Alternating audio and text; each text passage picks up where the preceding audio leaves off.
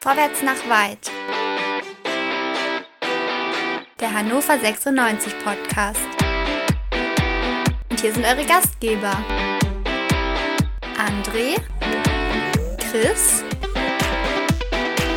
Dennis und Tobi.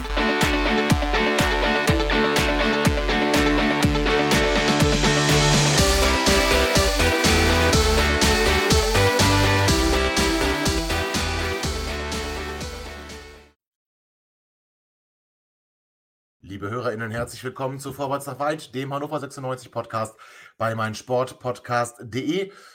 Hannover 96 konnte ja im letzten Heimspiel gegen den Karlsruher SC souverän mit 1 zu 0 gewinnen. Torschütze Hendrik Weiner durch einen wunderschönen Kopfball nach Flanke von Derek Köhn.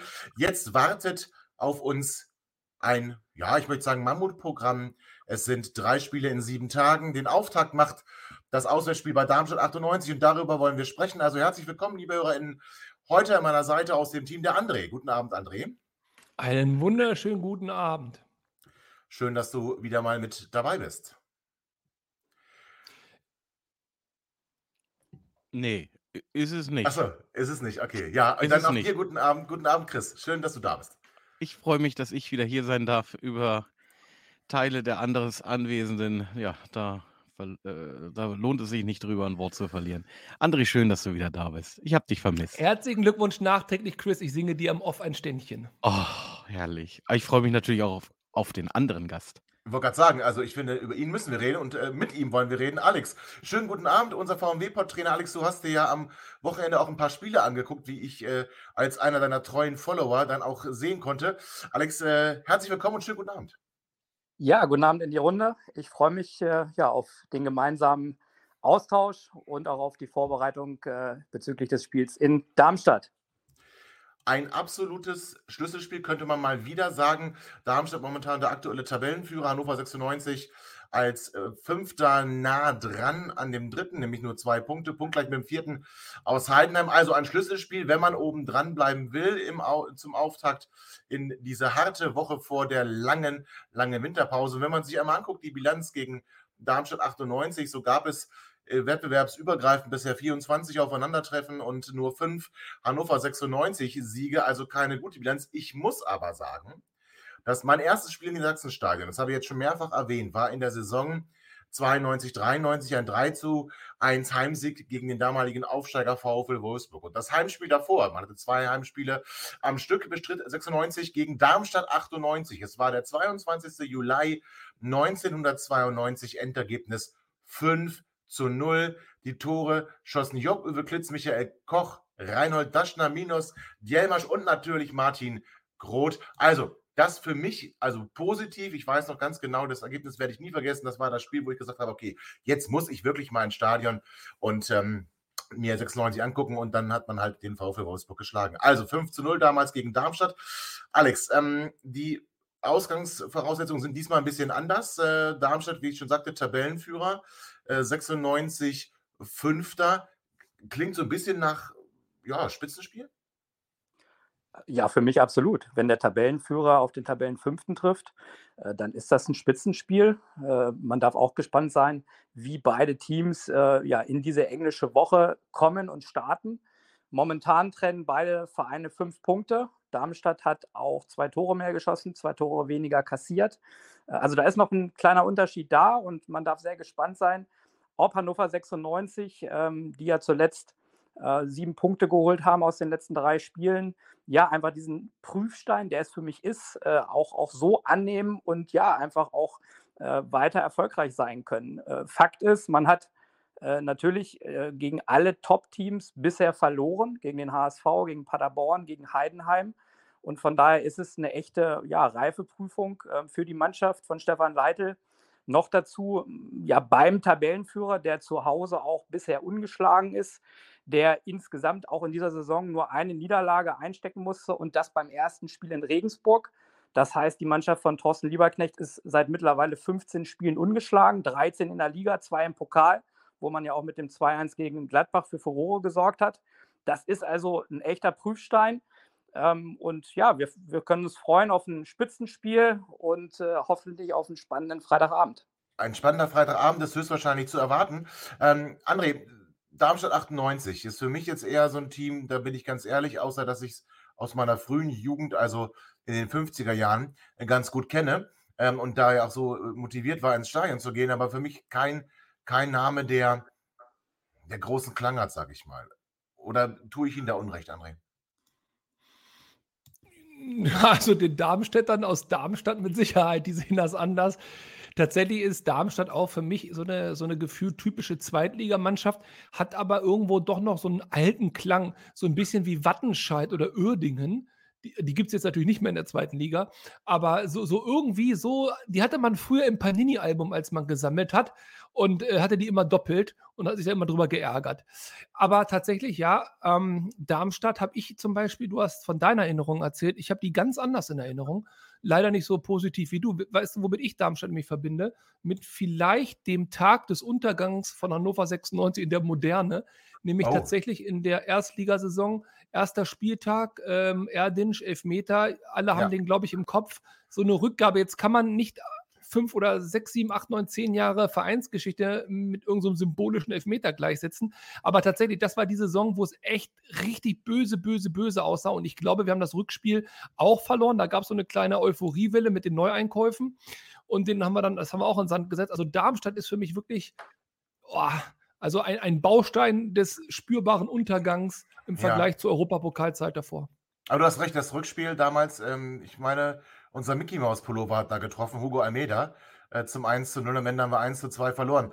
Äh, Chris, wenn du an Darmstadt 98 denkst, ich habe bei vielen, bei vielen Bundesligisten, Zweitligisten, sogar Drittligisten, wenn man da den Namen sagt des Vereins, dann fällt mir immer irgendwie auch so ein Spieler ein, der bei dem Verein erfolgreich gespielt hat, den man gut in Erinnerung hat. Chris, kennst du irgendeinen Darmstädter? Also nicht aus nee. der aktuellen Mannschaft, sondern ja. Ja, gefühlt war das ja die letzten Jahre immer, wenn wir da auf diese Mannschaft äh, getroffen sind. Den lassen wir äh, raus. Hannover 96 gegen SV Dursun. Ja, äh, aber das und, ist zu neu. Zu nee, neu. das ist ja, das ist ja durchaus in Ordnung. Ich habe ich gefühlt, also dieser Spieler war ja durchaus prägend in Darmstadt. Ja. Gegen uns war der ja nie so gut. Der hat ja nie wirklich häufig gegen uns getroffen. Ich glaube einmal. Was mir viel mehr Angst macht, ist, ich habe gerade mal so ein bisschen durch die letzten äh, Begegnungen der zweiten Liga äh, äh, geklickt und habe festgestellt, dass wir dafür relativ häufig getroffen haben und zwar ins eigene Tor. Also es gab ja fast jedes zweite Spiel irgendein Eigentor und da bin ich jetzt etwas unruhig, äh, was das kommende Spiel betrifft. Äh, Motivation genug sollte es sein, äh, wenn man sieht, wer da auf der Trainerbank sitzt. Also ich hoffe, mhm. dass da bei vielen Leuten ein paar zusätzliche Prozent freigeschaltet werden, weil ich möchte ungern äh, dass Thorsten Lieberknecht gegen uns Punkte einfährt. Aber jetzt so einen konkreten Spieler außer Dursun und vielleicht noch Pfeiffer. Pfeiffer habe ich auch so ein bisschen in, äh, in den letzten Spielen, der hat auch ein paar Mal gegen uns getroffen, zumindest häufiger als Dursun.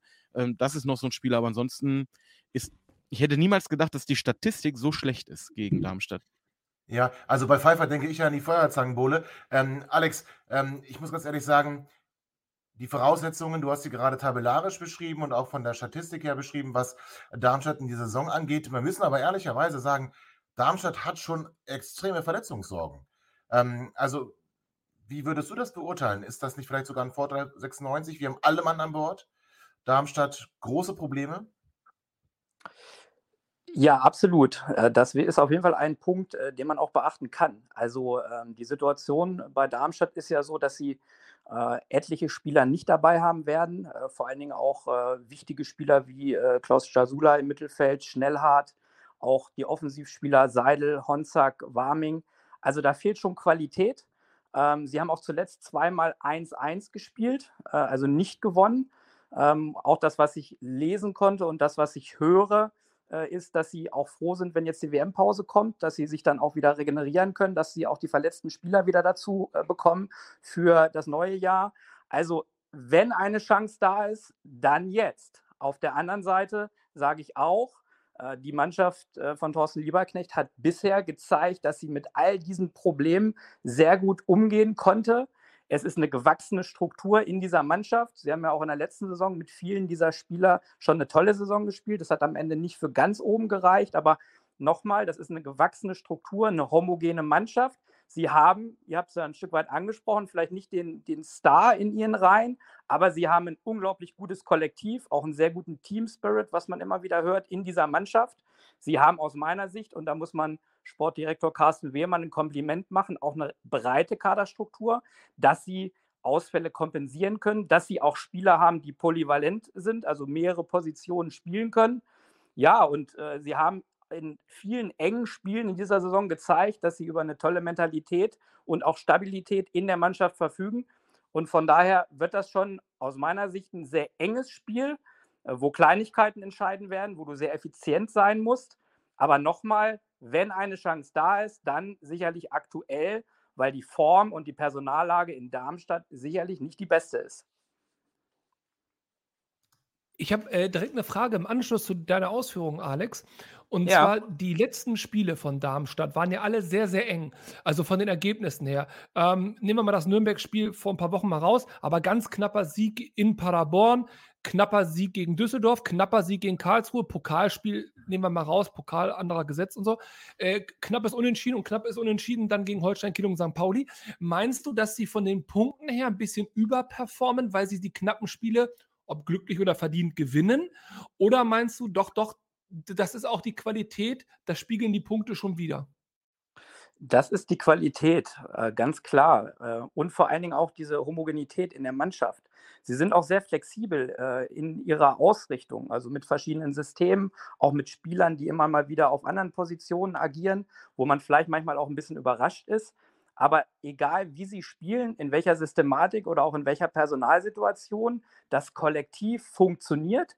Sie haben äh, eine sehr gute Kompaktheit mit, mit guten Abständen und Linien, also sind schwer auch, auch zu bespielen.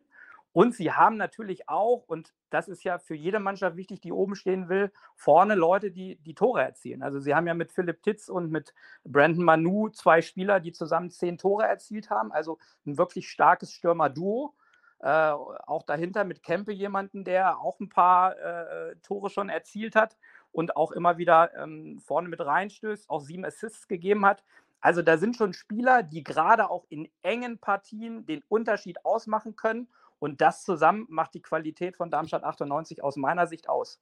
Und wie dürfen wir sie jetzt Freitag erwarten? Wir haben gesagt, das ist ähm, schon eine verletzungsgebeutelte Mannschaft. Du hast gesagt, aber das Kollektiv ist so intakt. Das ähm, hat auch Thorsten Lieberknecht gesagt, dass durch die mannschaftliche Geschlossenheit das jetzt nicht ganz so dramatisch und tragisch verläuft. Alex, aber wie können wir sie erwarten am Freitag? Und hast du vielleicht auch dann ein paar Informationen über eine potenzielle Startelf?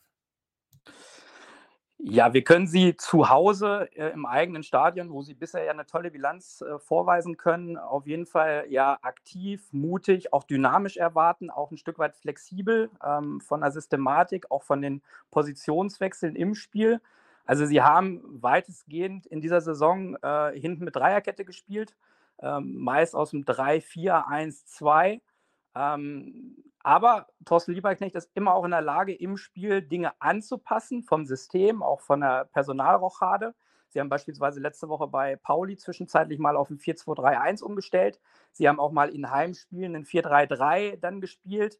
Je nach Gegnerausrichtung, je nach Situation auch im Spiel. Das ist, finde ich, ist eine große Stärke äh, dieser Mannschaft, auch vom Trainer, dass sie nicht ausrechenbar sind. Trotzdem vermute ich, dass sie weiterhin äh, auch von Beginn an auf diese Dreierkette setzen und davor auch äh, im Mittelfeld und auch mit den zwei Spitzen äh, zu Hause immer wieder versuchen werden, 96 auch zu attackieren. Äh, flexibel von der Pressinghöhe, mal Pressinglinie 1, dass sie wirklich hoch drauf gehen, attackieren, 96 auch im Aufbau zu Fehlern zwingen wollen. Dann haben sie auch mal äh, Phasen, wo sie sich ein bisschen zurückziehen und ein bisschen Luft holen. Aber insgesamt erwarte ich sie zu Hause schon aktiv, äh, vor allen Dingen auch im Gegenpressing mit den beiden Spitzen, auch mit zwei Achtern und einem Schienenspieler, die nachschieben. Ähm, und ähm, ja, das ist diese, diese Intensität, auch die Physis in ihrem Spiel, sehr mannorientiert, sehr physisch in den 1 gegen 1 Duellen, auch bei den ersten und zweiten Bällen. Das sind Kennzeichen, die Darmstadt 98 auf jeden Fall auszeichnen. Im eigenen Ballbesitz erwarte ich schon, äh, dass sie äh, einerseits auch Fußball spielen wollen, ähm, ja, mit dem Aufbau aus der Dreierkette, auch mit den Sechsern davor. Da sind sie schon sehr ruhig, auch im Ballbesitz. Da merkt man, dass sie schon auch viele erfahrene Spieler in ihren Reihen haben, die ähm, ja einfach auch in dieser zweiten Liga gewohnt sind zu spielen, die auch die Abläufe kennen. Ähm, und trotzdem sind sie dann im Spiel nach vorne sehr zielstrebig ähm, auch mit klaren, einfachen Abläufen übers Zentrum, mit Spielverlagerungen über die Seite, wo sie dann auch natürlich mit vielen Flanken in die Box arbeiten, um Spieler wie Tietz, wie Kempe, wie Manu in Szene zu setzen. Es ist auf jeden Fall auch eine Mannschaft, die gerade zu Hause über eine Qualität bei Standardsituationen verfügt. Sie haben mit Tietz, mit Kempe, mit den drei Innenverteidigern fünf kopfballstarke Spieler. Das muss man auf jeden Fall beachten. Und insgesamt ist einfach das äh, taktische Fazit aus meiner Sicht, du siehst äh, gefestigte Abläufe, eine gewachsene Struktur, wie ich es vorhin schon erwähnt habe. Du siehst auch, dass die Mannschaft natürlich, egal wie sie spielen, eine Überzeugung und auch ein Vertrauen in die eigene Stärke haben. Nach 15 Spielen ohne Niederlage ist das auch ein Stück weit klar. Äh, und man sieht auch, Sie lassen sich nicht durch Rückstände oder auch durch bestimmte Spielphasen aus dem Rhythmus bringen, sondern sie ziehen ihr Ding durch über 90 Minuten mit einem entsprechenden Team Spirit und auch einer starken Mentalität immer wieder kommen zu können. Von der ersten Elf muss man sicherlich abwarten, ja, ob tatsächlich äh, noch äh, irgendwelche Spieler wieder zurückkommen. Das glaube ich eher nicht, was ich gelesen habe. Oder ob vielleicht noch zusätzliche Spieler ausfallen. Ähm, wie gesagt, sie haben da schon äh, auch äh, Optionen und das spricht auch für einen breiten Kader. Ähm, in dieser Systematik äh, 3-4-1-2 erwarte ich Marcel Schuhen im Tor. Den kennen wir auch über Jahre. Ein sehr erfahrener Torwart mit einer aus meiner Sicht guten Ausstrahlung, auch ein mitspielender Torwart, der gut in der Lage ist, das Spiel von innen zu eröffnen. Ich erwarte davor eine Dreierkette. Ähm, wahrscheinlich Yannick Müller im Zentrum, Christoph Zimmermann äh, und Patrick Pfeiffer daneben. Das ist auch immer mal ein Stück weit flexibel, weil Müller, der im Zentrum spielt, ähm, auch immer mal wieder sich ins Mittelfeld äh, im eigenen Ballbesitz zieht, äh, sehr flexibel auch ist äh, und ansonsten die Kette hinten führt. Ähm, Zimmermann ist aus Norwich gekommen, so ein klassischer Innenverteidiger mit 1,94 Meter groß, robust, zweikampfstark, durchaus zu knacken im Tempo. Äh, Pfeiffer auf der anderen Seite, noch ein eher junger Spieler mit 23, der beim HSV ausgebildet wurde, der ähm, ja ein gutes Tempo mitbringt, auch eine gute Agilität, auch eine besondere Stärke bei Standards entwickeln kann. Da muss man aufpassen bei seinem Kopfballspiel. Das ist so die Dreierkette, die ich erwarte. Ähm, davor auf der 6 haben sie tatsächlich große Probleme, weil Jasula äh, und auch Schnellhardt ausfallen. Äh, da haben sie sehr viel gewechselt. Ich erwarte einerseits Tobias Kempe im Zentrum, der Routinier in dieser Mannschaft, auch eine Identifikationsfigur im Verein, der mit seiner Physis, auch seiner Laufstärke eine absolute Wertigkeit hat für diese Truppe. Ich habe es erwähnt, drei Tore, sieben Assists, das ist schon außergewöhnlich. Er hat seine Stärken vor allen Dingen auch ähm, ja, in den, in den Pressing-Räumen, weil er da sehr physisch spielt und ähm, deshalb wichtig ist. Daneben, das ist eine gute Frage, wie das dann am Ende aussieht, wahrscheinlich ähm, Fabian Holland, ähm, der eigentlich äh, häufig auf der linken Seite gespielt hat, also auf der Schiene, zuletzt aber ins Zentrum reingerückt ist, weil da, wie gesagt, Probleme sind. Holland ist ein sehr erfahrener, auch ballsicherer Spieler und mit Kempe würde er dann zusammen versuchen, dieses Zentrum dicht zu halten und trotzdem auch immer wieder sehr ballsicher in den Räumen äh, agieren, um dann auch ähm, von Zone zu Zone das Spiel von Darmstadt ähm, ähm, ja, nach vorne zu bringen. Auf, der, auf den Seiten rechts Matthias Bader, links wahrscheinlich Emir Karic.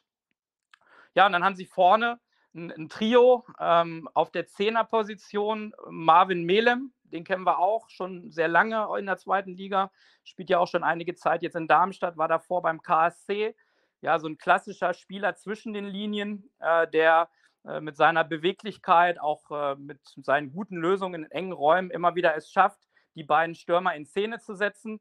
Ja, und vorne dieses Duo habe ich vorhin schon angesprochen, Philipp Titz äh, und Brandon Manu, äh, das harmoniert sehr gut. Manu kenne ich schon sehr lange. Der ist tatsächlich auch äh, bei Eintracht Braunschweig ausgebildet worden. daher kennt ihn auch Thorsten Lieberknecht. Hat dann den Weg über den Hallischen FC nach Darmstadt gefunden und ist so dieser absolute Tempospieler, der in die Räume geht, äh, der ähm, unglaublich schwer zu halten ist, wenn er erstmal ins Tempo kommt. Ja, und Titz, äh, der Torjäger, ähm, der klassische Mittelstürmer, er hat ja, das muss man auch sagen, vor der Saison mit Luca Pfeiffer seinen kongenialen Partner aus der letzten Saison verloren. Äh, da hat Manu meistens außen gespielt und äh, Pfeiffer und Titz waren im Zentrum die Garanten für eine gute Saison. Äh, der ist aber weg, der ist zum VfB Stuttgart gegangen. Ja, und trotzdem funktioniert das in diesem Tandem sehr gut, weil sie sich beide gut ergänzen äh, und auch gut zueinander passen. Das sind die Spieler, die man erwarten kann. Sie haben dann sicherlich noch mit Ben Baller, mit Wilhelmsson, mit Riedel, mit äh, Leipold auch Alternativen. Aber man merkt schon, dass natürlich diese äh, angesprochenen Spieler fehlen und dass äh, diese Elf äh, ja auch äh, letztendlich aus dem letzten Loch dann irgendwo pfeift und versucht, diese letzten Spiele nochmal alles rauszuknallen, um auch noch da erfolgreich zu sein und dann äh, mit der Tabellenführung in die Länderspiel- äh, oder besser gesagt WM-Pause zu gehen. Ja, ähm, Alex, meinst du, äh, Darmstadt hat die Qualität, um tatsächlich auch für den Rest der Saison da oben zu stehen und im Zweifel sogar aufzusteigen? Ich glaube tatsächlich, dass sie oben bleiben werden, weil das sehr konstant ist. Ähm, ich fand schon Mhm. in der letzten Saison beeindruckend, äh, wie die Mannschaft als Kollektiv funktioniert hat. Ähm, und äh, das ist auch jetzt wieder zu erkennen. Äh, und man, man denkt über oder man rechnet damit, dass diese Mannschaften wie Darmstadt oder auch Paderborn einbrechen. Ich glaube aber aufgrund der gewachsenen Struktur, auch des super Team Spirits in dieser Mannschaft, dass Darmstadt wirklich oben dabei bleibt. Ähm, und sie haben insbesondere auch in den letzten Spielen gezeigt, dass sie unglaublich stabil in der Defensive sind und dass sie einfach diese zwei, drei Unterschiedsspieler haben, die es braucht, um ganz oben zu sein. Äh, diese Torjäger und diese, diese Leute, die enge Spiele entscheiden können. Und diese Mischung ähm, heißt für mich, dass Darmstadt auf jeden Fall ein großes Wort um den Aufstieg in dieser Saison mitspielen wird. Ja, und worauf es dann am Freitag für Hannover 96 ankommen wird und was 96 tun muss, um dann vielleicht Darmstadt doch einen kleinen Dämpfer zu geben in ihren mutmaßlich vorhandenen Ambitionen, das hören wir gleich nach einer kurzen Pause. Liebe HörerInnen, herzlich willkommen zurück zu Vorwärts nach Weit, dem 96-Podcast bei meinsportpodcast.de. Wir sprechen über das kommende Auswärtsspiel bei Darmstadt 98. Alex hat uns gerade sehr schön dargelegt, was die Stärken von Darmstadt sind und warum sie auch zu Recht da oben stehen. Chris, ähm, jetzt hat 96 aber auch keine so schlechte Runde bisher gespielt. Wir müssen ganz ehrlich sagen, wir sind nur einen Punkt hinter der äh, Saison, als wir wieder aufgestiegen sind unter Daniel Stendel und André Breitenreiter. Also Chris, da muss man sich doch eigentlich als Hannover 96 in keinster Weise verstecken, oder? Du möchtest Oder mich locken. tief- du möchtest mich. Tiefluft, Ja, du ja. willst mich locken. Das habe ich Ja. durchaus erkannt. Äh, aber äh, man ist ja in der Versuchung, mit dem Blick auf die Tabelle ähm, äh, zu schwelgen und äh, war durchaus jetzt äh, durch die letzten Ergebnisse, das Spiel gegen Karlsruhe ausgenommen, wieder so ein bisschen auf den Boden der Tatsachen zurückgeholt worden. Gerade was die Spiele gegen äh, äh, potenzielle Aufstiegskandidaten oder Spitzenmannschaften, wie Alex sagt, der Liga betrifft, hatten wir eindeutige Ergebnisse, die dafür sprechen, dass wir ähm, mit dem Aufstieg nichts zu tun haben. Dennoch befinden wir uns in der äh, sehr schönen Ausgangsposition des lauernden Wolfes. Ich, äh, in Niedersachsen vielleicht der falsche Tiervergleich, aber äh, des lauernden Wolfes, der falsch, genau, ja. der genau guckt, äh, äh, wie sich das da vor ihm gerade bewegt. Ähm, das Spiel von äh, Hamburg am Wochenende äh, mit äh, dem äh, Sieg gegen Paderborn in Paderborn hat da oben nochmal eine Menge Unruhe äh, reingebracht, das Feld weiter zusammengezogen. Und ja, mit einem glücklichen äh, Sieg gegen Darmstadt könnte man äh, kurz vor der WM-Pause in eine Region springen, wo ich glaube, dass sehr viele in Hannover deutlich unruhiger werden in den nächsten Tagen. Hm. André, guck mal, Sebastian Ernst ist zurück. Jetzt trifft auch noch Hendrik Weidand. Also es ist so eigentlich alles angerichtet für, für, für ein Fest und für drei wundervolle Spiele. Das will ich eigentlich gar nicht so stehen lassen. Ja, Jetzt trifft auch noch Hendrik Weidand. Also ich fahre gleich nach Göttingen. Also tatsächlich, äh, das äh, Weidand, Hurra, machen wir hoffentlich später nochmal im Sondertake. Aber ähm, ich, Extra für ich Nils. bin deutlich optimistischer. Also jetzt mal ehrlich, jetzt mal wirklich. So, Ich war ja. immer der festen Überzeugung, dass die zweite Hälfte der Saison die stärkere sein wird, aufgrund der ganzen Neuzugänge, die sich finden müssen, neuer Trainer, Spielsystem und so weiter. Ich bleibe weiterhin hochgradig optimistisch, dass die zweite Hälfte noch erfolgreicher wird als die erste. Und wenn wir uns die erste mal angucken, wir haben jetzt 24 Punkte, ihr hattet das gerade erwähnt, und äh, Darmstadt hat 29 Punkte, die sind jetzt fünf vor. Wenn ich die mal rausrechne, Hamburg ist vier vor uns. Woran liegt denn das? Wir haben gegen Hamburg verloren. Mhm. Und zwar, wie wir alle wissen, in einer ganz bescheidenen letzten Minute. Gegen Paderborn, an das Spiel möchte ich mich nur gar nicht mehr erinnern. Ähm, das war ja auch so ein Hin und Her und tralala. Das könnte auch, hätte auch ganz anders ausgehen können. Wir haben Punkte liegen lassen gegen Lautern und St. Pauli in den ersten Spielen. Also, was will ich unterm Strich sagen? Ich glaube, dass wir durchaus auch schon in dieser Hinrunde mehr Punkte hätten haben können. Und wenn ich Leitl in der Pressekonferenz richtig verstanden habe, hat er das ähnlich gesagt. Der natürlich viel diplomatischer und ruhiger als ich. Aber da ist, glaube ich, doch ein kleiner Anspruch gewachsen. Und äh, lass uns mal noch ein, zwei gute Spiele machen. Lass uns noch ein, zwei Mal dreifach punkten. Dann gehen wir auch in diese komische Winterolympiade da. Und äh, dann schauen wir mal, was in der Rückrunde noch alles drin ist. Ähm, der lauernde Wolf, Chris hat das Beispiel gemacht, finde ich gar nicht Mhm. so verkehrt. Und auch wenn Tobi behauptet hat, äh, mit Wölfen haben wir hier in Hannover nichts zu tun. Wir hatten mal ein Maskottchen, das war ein Ja, Wolf. das stimmt. und da haben wir das auch stimmt. erfolgreich gespielt. Hanno. Also vielleicht kehren die Zeiten zurück. Hanno der Wolf, ganz genau, ja. Ja, das stimmt. Äh, Alex, äh, ich erinnere mich an das. Äh, Ich dachte immer, das war äh, Hanno der Balic. Äh, Alex, ich erinnere mich an die Szene im Heimspiel gegen den KSC, kurz vor Schluss. Und äh, äh, Ron-Robert Zieler mit zwei wirklich sehr, also einer sehr starken Parade und dann verhindert er auch noch, dass der Nachschuss reingeht. Und seine Reaktion, äh, Ron-Robert Zieler eigentlich immer ein relativ besonderer Keeper, nicht so bekannt für Theatralik, für große, für große Gesten. Aber da ist der richtig aus der Haut gefahren, da hat der, hat er gejubelt, die Fäuste geballt und geschrien. Ähm, Das, wenn ich das interpretieren müsste, diese Szene, würde ich sagen, die wollen unbedingt jetzt jedes Spiel gewinnen und, und die, die, die haben Bock auf diesen Erfolg und die wollen mehr. Ja, absolut. Also den Eindruck hat man sowieso in der Mannschaft. Also die Mentalität und auch insgesamt, was man hört, die, die Stimmung und Atmosphäre im Team ist da. Und ähm, ja, man, man hat schon in mehreren Spielen jetzt gesehen, die eng waren, ja, dass die Mannschaft gewillt ist, vor allen Dingen auch hinten, ja, alles wegzuverteidigen, was irgendwo noch geht. Und wenn was durchkommt, ja, dann hat man sicherlich mit Ron-Robert Zieler einen der besten Torhüter in der zweiten Liga, wenn nicht sogar der beste. Wenn man sieht, wie viele Punkte er mittlerweile schon äh, 96 äh, garantiert hat mit seinen Leistungen, mit seinen Paraden, äh, dann ist er ein ja, eminent äh, wichtiger Part dieses äh, aktuellen Stands. Und ich sage Führst auch. du eine Excel-Liste, Alex? Bitte? Führst du Excel-Liste über Ron Robert Zieler? Lass dich Da bitte haben wir schlechte locken. Erfahrungen mitgemacht. Alex, lass dich schlechte nicht mitgemacht. Ja, also ähm, äh, was in der Vergangenheit war, interessiert ja im Fußball sowieso nicht mehr, sondern die Gegenwart zählt.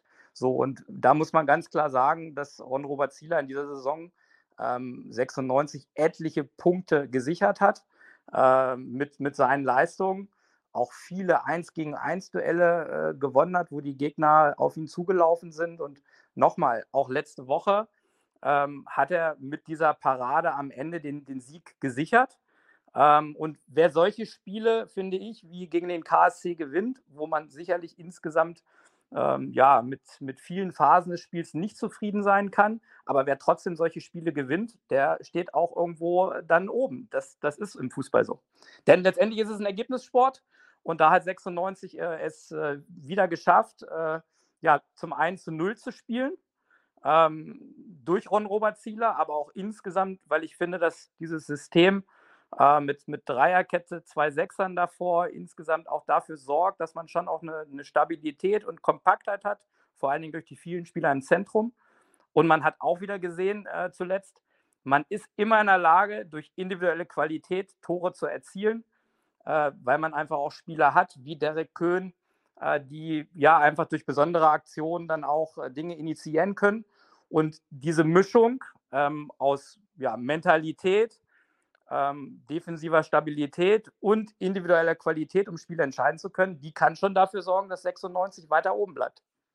Ja, das wollen wir doch auch hoffen. Und ähm, jetzt gucken wir mal auf den kommenden Gegner. Du hast Darmstadt analysiert.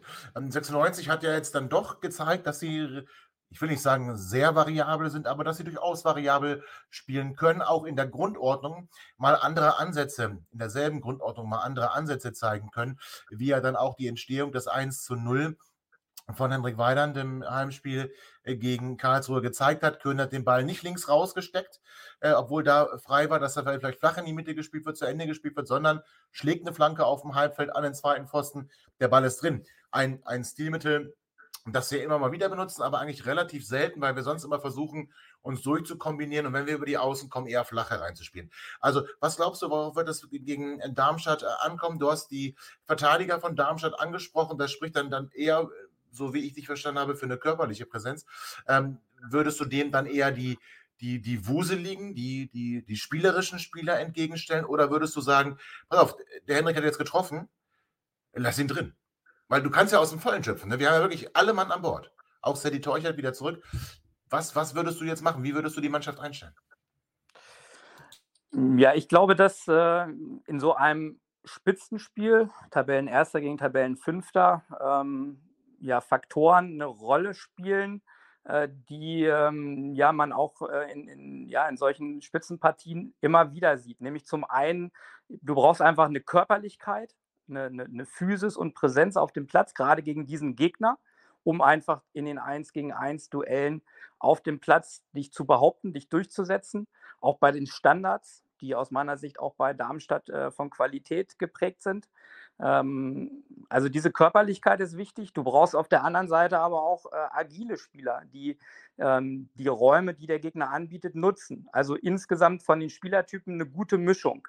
Ich glaube, dass ähm, am Freitagabend weniger das Spiel ähm, zwischen den Strafräumen entscheidend sein wird, also im, im, Mittelfeld oder in der Mittelzone, weil da erwarte ich schon auch von der Ausrichtung beider Mannschaften, dass sich die Spieler häufig neutralisieren, dass ähm, ja, man gar nicht so viele Räume im Zentrum bespielen kann. Von daher äh, glaube ich, dass ähm, die Flügelzonen sehr wichtig sind, dass man es schafft, da immer wieder äh, Überzahlsituationen zu kreieren, dass man da es auch schafft, äh, in den Rücken ähm, der gegnerischen Abwehr zu kommen. Und ich glaube, dass am Ende beide Strafräume ähm, und vor allen Dingen die Effizienz in beiden Strafräumen entscheidend sein wird, ähm, ja, dieses Spiel in eine gewisse Richtung zu bringen. Das heißt, du musst einerseits die eigene Box gut verteidigen, gerade gegen Spieler wie Titz, wie Kempe, wie Manu, der auch sehr handlungsschnell ist. Und du musst andererseits ähm, ja, die, die offensive Box zum einen mit vielen Spielern besetzen, also immer wieder auch ja, nicht nur mit den beiden Stürmern, sondern vor allem auch aus dem Mittelfeld in, in, Laufwege investieren, da einmal wieder reingehen, damit du mit vier, fünf Spielern in der Box bist und musst dich da einfach durchsetzen und möglichst da das Spiel auch für dich entscheiden. Und ähm, aus meiner Sicht in so einem Spiel, was sehr eng sein wird, äh, wo viel auch sich neutralisieren wird, ja, wird es ganz wichtig sein, dynamische Umschaltsituationen auch für den eigenen Erfolg zu nutzen. Das heißt, wenn du äh, auch aus dem geordneten Spiel weniger klare äh, Situationen bekommst, musst du es einfach nutzen, dass du aus Balleroberung schnell in die Tiefe umschaltest. Gerade auch, wenn der Gegner mit, mit Dreierkette spielt, dann musst du vor allen Dingen auch über die, die Halbspuren und die Außenspuren in die Tiefe kommen. Und deshalb sage ich, ähm, du brauchst eine gute Mischung von, von Spielertypen. Einerseits Spieler, die physisch dagegen halten, die auch Gegner binden. Und du brauchst auch agile Spieler, die einfach die Räume belaufen und vor allen Dingen in den Umschaltsituationen dann auch zielstrebig nach vorne agieren. Ja, okay, vielen Dank. Chris, äh, auf mich also, wirkt für, mich, für mich klingt das, ja. als wenn wir genau mit derselben Aufstellung spielen wie im letzten Spiel. Du sprichst davon, Räume oder äh, Spieler zu binden. Das wäre eine Aufgabe von Hendrik Weider. Und du sprichst von Spielern, die Räume schaffen sollen über die Außen. Gut, dass Moruja und Köhn sehr wahrscheinlich kommen werden, ist klar. Ich hätte instinktiv gesagt, dass Bayer vielleicht eine, Chance, äh, eine Pause verdient.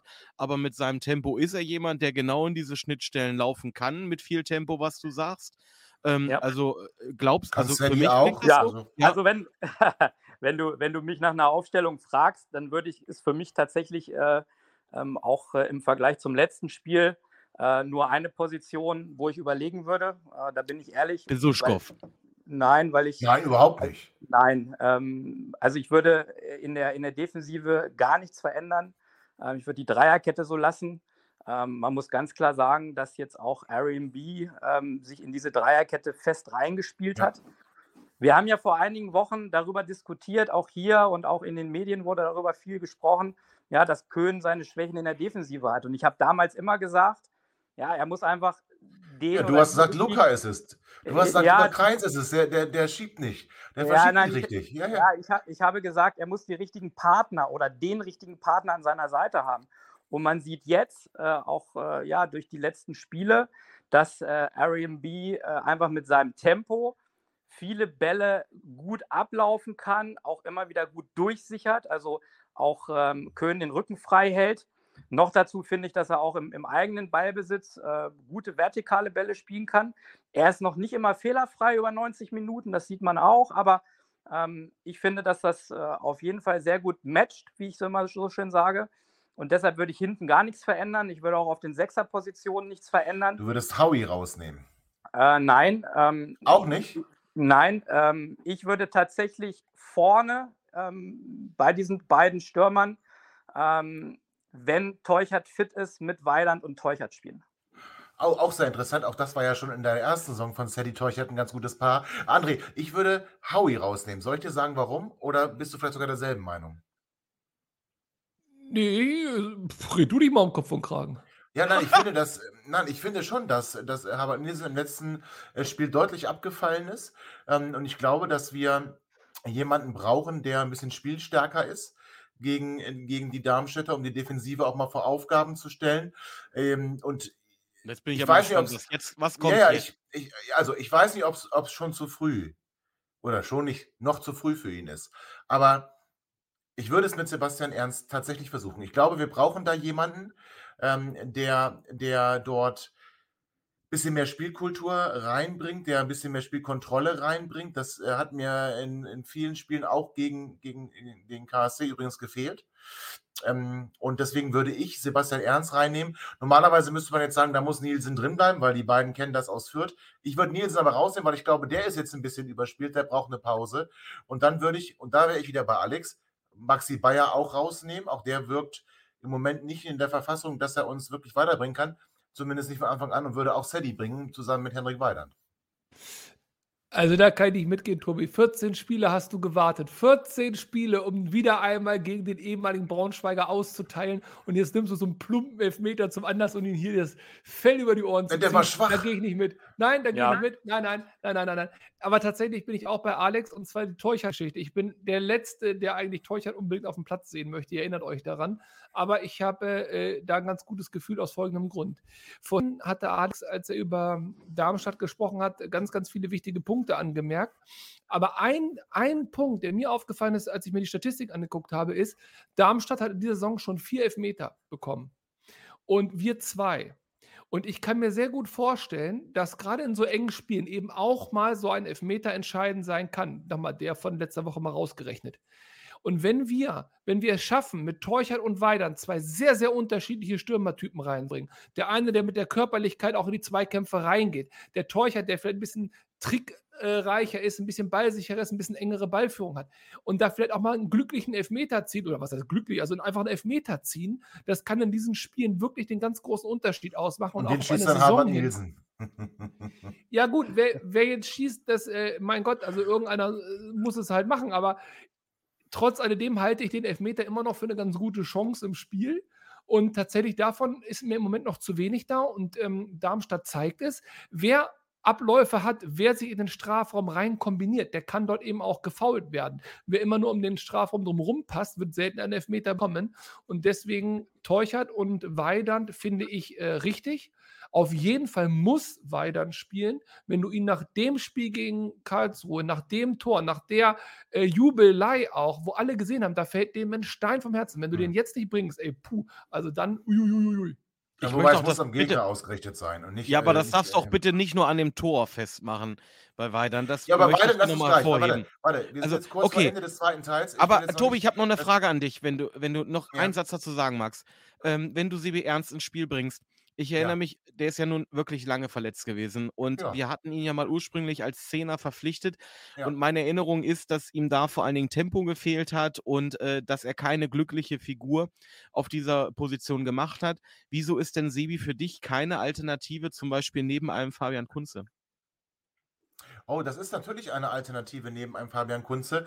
Ich fand nur, dass er, als wir ihn dann letzte Saison zurückgezogen haben und ihn dann im defensiven Mittelfeld haben spielen lassen, dass äh, wir ihn einer großen Qualität beraubt haben, die ihn in der Saison, als Fürth aufgestiegen ist, ausgezeichnet hat, nämlich an der an der Strafraumkante anspielbar zu sein, zweite Bälle zu bekommen und entweder abzuschließen oder den Ja, Ball wieder in den Strafraum zu bringen. Und, Also ähm, Besuschkow hat gegen ja. Karlsruhe, glaube ich, viermal aufs Tor geschossen. Also es ist ja durchaus möglich, auch aus dieser Absolut. Position zu Torschancen zu kommen. Ich sehe Sebi allerdings äh, dann eher auf der 10. Also vor allem, wenn er vielleicht noch nicht so die, die, die, die körperliche Härte hat, ähm, dann ist er mir auf der 6. Äh, nee, nee, dann Ja, habe ich okay, auf der geh 6 ich mit. lieber. Und, und Besuschkow, und Besuschkow hat, äh, Alex, korrigiere mich, wenn ich mich da irre. Ich finde, Besuschkow hat dort am äh, Sonntag sein bestes Spiel für Hannover 96 gemacht, seitdem er hier ist. Äh, hervorragende Standards geschlagen. Ich erinnere mich da auch an den Eckball kurz vor äh, dem Halbzeitpausenpfiff, dass äh, auch Punkte wirklich genau auf den Kopf von Hendrik Weidern. Also Besuschkow war für mich äh, einer der stärkeren und vielleicht sogar einer der stärksten Spieler da am Sonntag. Deswegen hat mich das gewundert, was Chris gesagt hat. Ja, also ich bin nach wie vor von Max Besuschkow überzeugt, weil ich ihn letzte Saison sehr viel gesehen habe äh, in Regensburg, äh, weil ich auch finde, dass er noch Potenzial hat, sich zu entwickeln. Er ist ja jetzt im mittleren Alter mit 25. Ähm, und Was ähm, sind wir denn dann, Alex? Was sind denn wir? ja, wir sind Ja, schon gesetzteren Alters. Okay, okay. Also ich Okay. glaube, dass, dass der Transfer von Max Besuschkow wirklich ein sehr guter war. Ähm, und ähm, er ist noch nicht da, wo ich ihn schon gesehen habe, aber er hat letzte Woche in diesem Duo mit äh, Fabian Kunze auf jeden Fall funktioniert. Ich finde auch, dass er einfach einen guten Fuß auch hat, gute Bälle nach vorne spielen kann. Ähm, ich muss ganz klar sagen, aus Trainersicht würde ich, äh, um noch mal darauf zurückzukommen, was du gesagt hast, ähm, einen Harvard Nielsen niemals rausnehmen. Ähm, der Spieler, der bisher in den 14 Saisonspielen die meisten Tore gemacht hat, auch ähm, unglaublich viele gute Dinge gemacht hat, sowohl äh, im Pressingverhalten äh, gegen den Ball als auch in der Unterstützung der beiden Stürmer davor äh, in der Offensive. Den würde ich niemals rausnehmen, nur wegen einem Elfmeter und vielleicht einem Spiel, was nicht so Mhm. top war wie die äh, Wochen davor, sondern ähm, dieser Spieler äh, würde nach wie vor mein absolutes Vertrauen genießen, auch auf dieser Ja. Zehnerposition. Ein Sebastian Ernst, den ich unglaublich schätze äh, als Mensch und als Fußballer. Ähm, der, der braucht noch Zeit aus meiner Sicht. So, der wird Okay. seine, seine Spiele im neuen Jahr bekommen. Ähm, aber den jetzt äh, von Beginn an spielen zu lassen, äh, wo er noch kein Spiel gemacht hat von Beginn an, ähm, das würde ich aus Trainersicht niemals machen. Und vielleicht noch ganz kurz zu vorne, warum ich mit Weidand und mit Teuchert spielen würde. Ähm, zum einen glaube ich, was ich auch schon gesagt habe, du brauchst in so einem Spitzenspiel zum einen auch ein Stück weit Erfahrung und auch äh, Physis. Ähm, und diese Mischung, ne, Physis, auch äh, Agilität. Und deshalb würde ich ähm, zum einen Hendrik Weidand äh, auf jeden Fall spielen lassen. Noch dazu jetzt nach dem letzten Spiel, wo er einfach für seinen Fleiß und für seine Arbeit belohnt wurde. Ich habe mir auch die Werte angeguckt, er hat unglaublich gute Laufwerte, Sprints auch gehabt, also er hat unglaublich gut für die Mannschaft gearbeitet und deshalb wurde er dann auch ja, mit dem Tor ein Stück weit belohnt. Also den vorne drin zu haben als jemanden, der bindet und dann einfach Teuchert daneben, der halt mit seiner Agilität, auch mit seiner Spielintelligenz die Räume belaufen kann, der sowohl Tore erzielen kann, was man ja gesehen hat, der aber auch Tore vorbereiten kann, wie gegen Braunschweig. Also das ist aus meiner Sicht ein, ein gutes Duo, was beginnen Ja. kann. Und bei Maxi Bayer merkt man so ein bisschen zuletzt, ja, die Form, auch ähm, Mhm. es fehlen so ein bisschen die Aktionen. Klar, er hat jetzt den Elfmeter rausgeholt, aber insgesamt ist so ein, ja, so, so ein kleiner Trend nach unten zu sehen. Und deshalb würde ich den vielleicht auch eher dann von der Bank bringen, gerade auch in der zweiten Halbzeit, wo sich die Räume noch ein bisschen mehr öffnen, wenn, wenn die Spieler auch kaputt sind ab der 60., 70. Minute, den nochmal nachlegen zu können.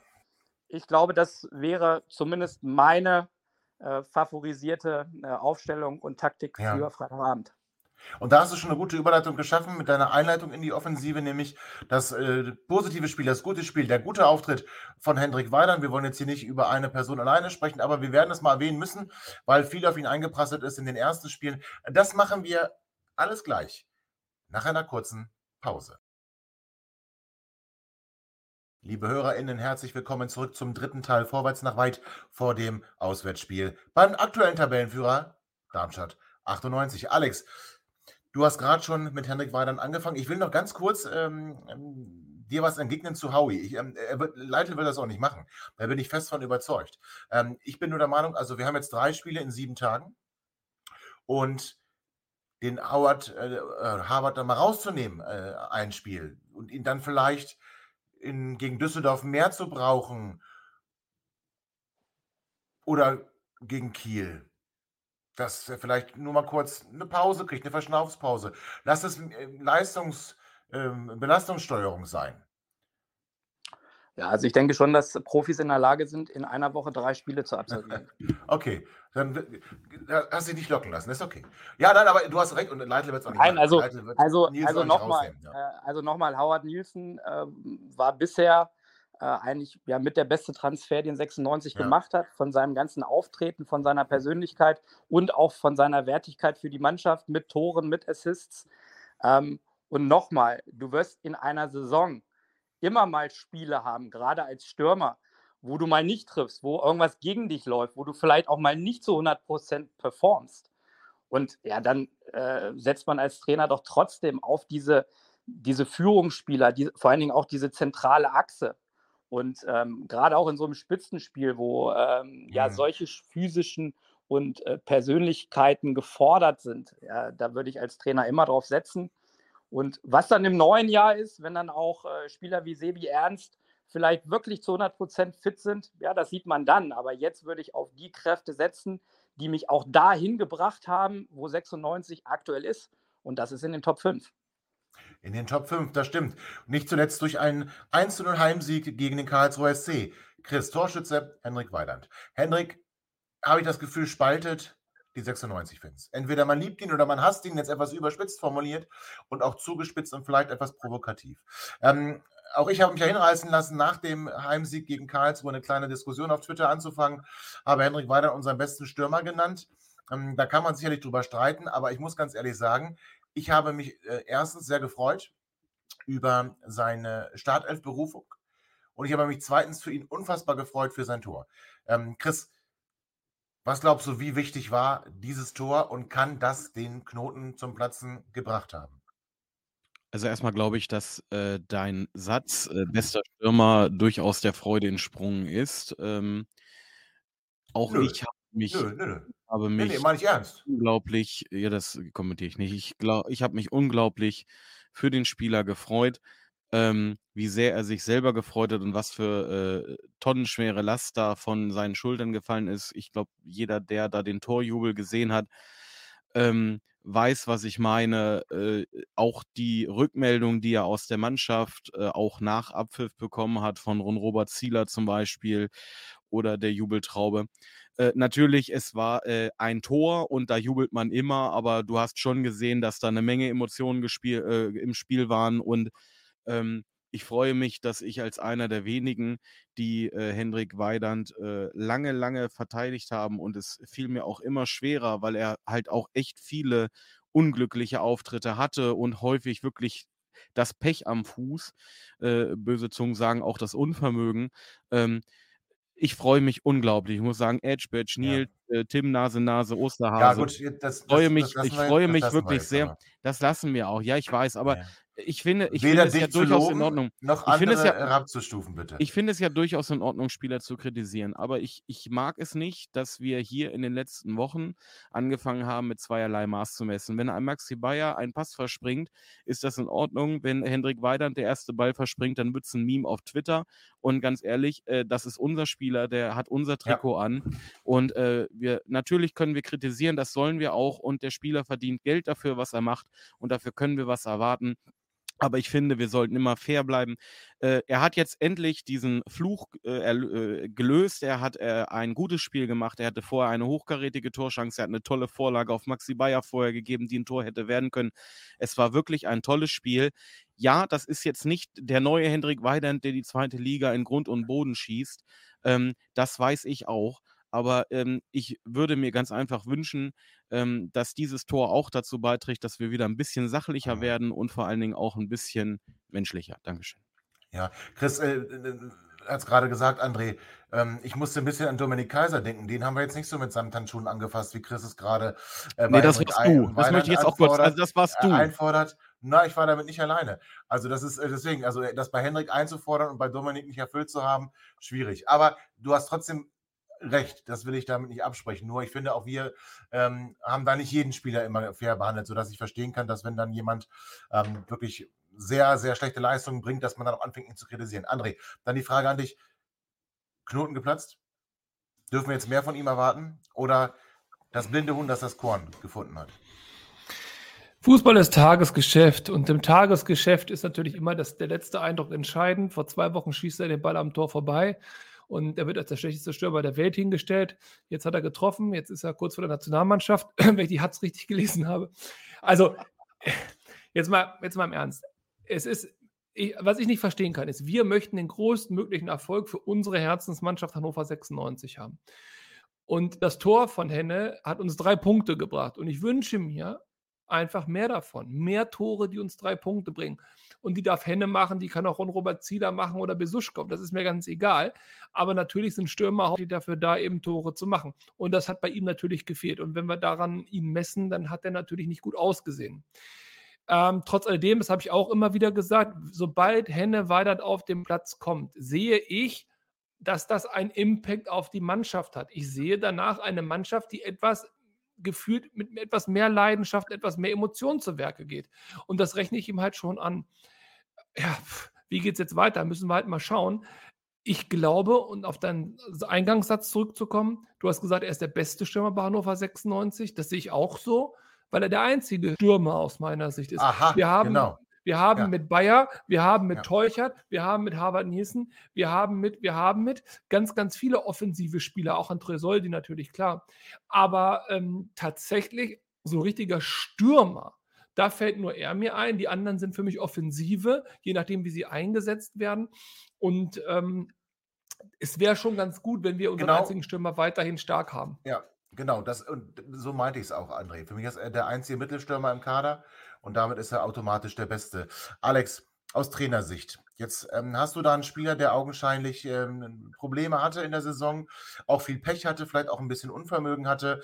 Jetzt ähm, hat er getroffen. Und Ja, und, und Entschuldigung, Tobi, aber ein Satz. Und, er war lange, lange Zeit verletzt. Das dürfen wir mal ja, nicht ja, vergessen. okay. Ein Spieler, der nicht fit ist, der Schmerzen hat und so weiter, Ja. ja, der ist nicht bei 100 Prozent. Und der Ist kann doch nicht bei geschenkt. 100 Prozent sein. Ist geschenkt, so schlimm war es, glaube ich, nicht. Ähm, Alex, aber ähm, als Trainer nochmal. Ähm, du hast diesen Spieler jetzt, der hat getroffen, aber du weißt ganz genau, wenn du ihn in Szene setzen willst, musst du im Prinzip ein anderes Offensivspiel aufziehen, weil der braucht die Bälle. Der braucht die Bälle auch hoch. Der braucht die Bälle von den Außen. Normalerweise spielen wir nicht so. Wie, wie gehst du da als Trainer mit um? Sagst du dann so ein bisschen, ich, ich, ich drehe an, an, an Stellschrauben und sage, doch, spielt doch mal ein paar Flanken, mach doch mal die Bälle rein? Oder, oder muss der, der Spieler dann sein, sein Spiel verändern? Wie tickt dann so ein Trainer? Ja, ich glaube nicht, dass Hendrik Weidand äh, sein Spiel verändern kann und wird. Äh, das ist ein bestimmter Stürmertyp, wir haben ja schon drüber gesprochen. Er ist letztendlich der einzige klassische Neuner, den 96 aktuell im Kader hat.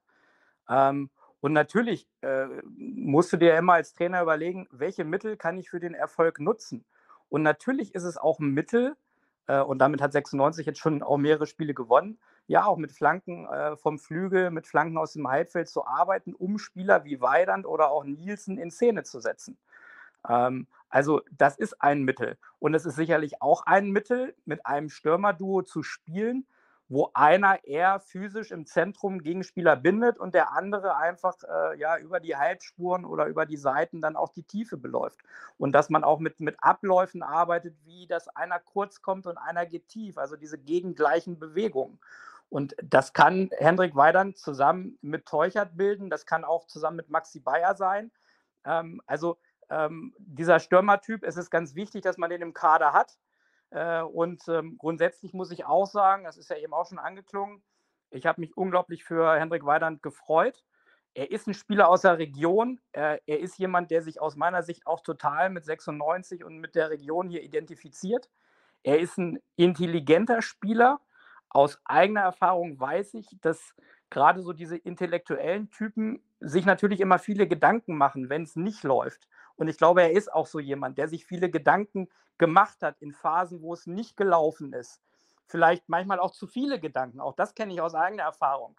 Äh, Und deshalb hat es mich unglaublich gefreut, dass er jetzt ja für seinen Fleiß, für seine Arbeit, die er auf dem Platz gemacht hat für die Mannschaft, auch für sich persönlich, dass er da belohnt wurde äh, und dass er einfach durch diese Aktion im Spiel ähm, sich dieses Tor verdient hat. Er hatte ja zum einen äh, die Situation vor der Halbzeit, ähm, der Kopfball ja. nach der Standardsituation, wo der Torwart noch super gehalten hat. Genau, er super nach, gehalten, auch ein guter Kopfball, auch guter Kopfball. Ja, ich habe von nach, vielen gelesen. nach der Halbzeit ja. dieses Duell äh, an der Seite im Tempo für sich entschieden, hat dann den Ball ins Zentrum auf Maxi Bayer gebracht. Also wenn Bayer da das Tor macht, hat er sogar einen Assist auch gegeben. Er hat dann das Tor gemacht. Also er hat spielentscheidende Situationen diesmal auf dem Platz gehabt. Und natürlich würde man als Trainer jetzt auf das Momentum setzen, dass man ihn gerade jetzt auch nach diesem Spiel stark redet, dass man ihm auch nochmal diese Szenen zeigt äh, und die Wertigkeit, die er für die Mannschaft hat. Und dann hofft und setzt man natürlich darauf, äh, dass er diesen kleinen Flow, äh, der es jetzt ist, dass er den ins nächste Spiel mit reinnimmt äh, und auch da wieder ähm, ja, für die Mannschaft arbeitet äh, und dann auch seinen Teil dazu beiträgt, dass 96 am Freitagabend äh, das Spitzenspiel für sich entscheidet. Absolut, und dann hoffen wir mal, dass äh, wirklich dieser Flow am Laufen gehalten wird, nicht nur bei Henrik Weidand, sondern bei der ganzen Mannschaft und bei ganz Hannover 96 und dass wir am besten gewinnen bei Darmstadt 98 am Freitagabend alle Karten für 96-Fans sind weg. Das wird also sicherlich gute Stimmung. Ich wünsche allen viel Spaß, die dorthin fahren, allen viel Spaß bei diesem Auswärtsspiel ähm, bei Darmstadt 98. Ich hoffe, dass ihr alle erfolgreich wieder zurückkommt. Äh, hoffen wir auf drei Punkte zu Beginn dieser harten Abschlusswoche vor der langen Winterpause, weil irgend so ein komisches Turnier irgendwo stattfindet. Also, drücken wir 96 die Daumen und glauben wir fest daran, dass 96 siegen können wird. So werden wir uns wieder hören auch nach dem Spiel. Wir müssen mal gucken, wie wir das machen. Es sind jetzt ja wirklich nur ganz, ganz, ganz kurze Abstände äh, zwischen den Spielen. Wir spielen äh, Freitag, Dienstag und dann wieder Freitag. Ähm, das, da ist nicht viel Zeit. Wir müssen mal gucken, ob wir wirklich zu jedem Spiel eine Sendung machen. Aber zumindest werden wir stets bemüht sein und ihr wisst ja alle, was das heißt. Egal, denkt immer daran. 96 Allee und bis bald. Ihr seid immer noch da? Ihr könnt wohl nicht genug kriegen. Sagt das bitte nicht den Jungs. So, jetzt aber abschalten.